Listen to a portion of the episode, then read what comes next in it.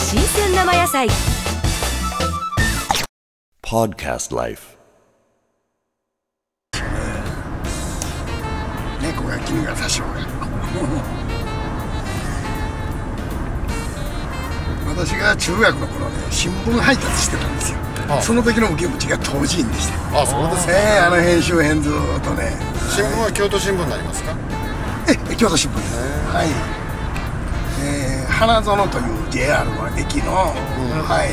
あのすぐそばにあるあの販売所であのやってたんですね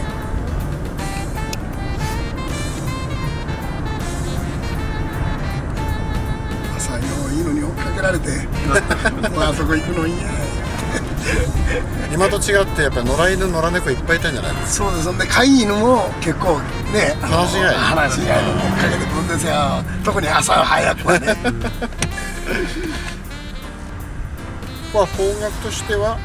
えーと中ね心からすると、どうなりますか。えー、えーと北東ですああ北西ごめんなさい北西です北西部ですねはい、すぐ右手があれ金閣寺ですあ、あああの緑が見えてるのがね以前参りましたね。はい金閣寺に行きましだからこの裏山の降りると仁和寺た。はい。だから仁和寺と金閣に挟まれるような裏山です、はい、原谷というですね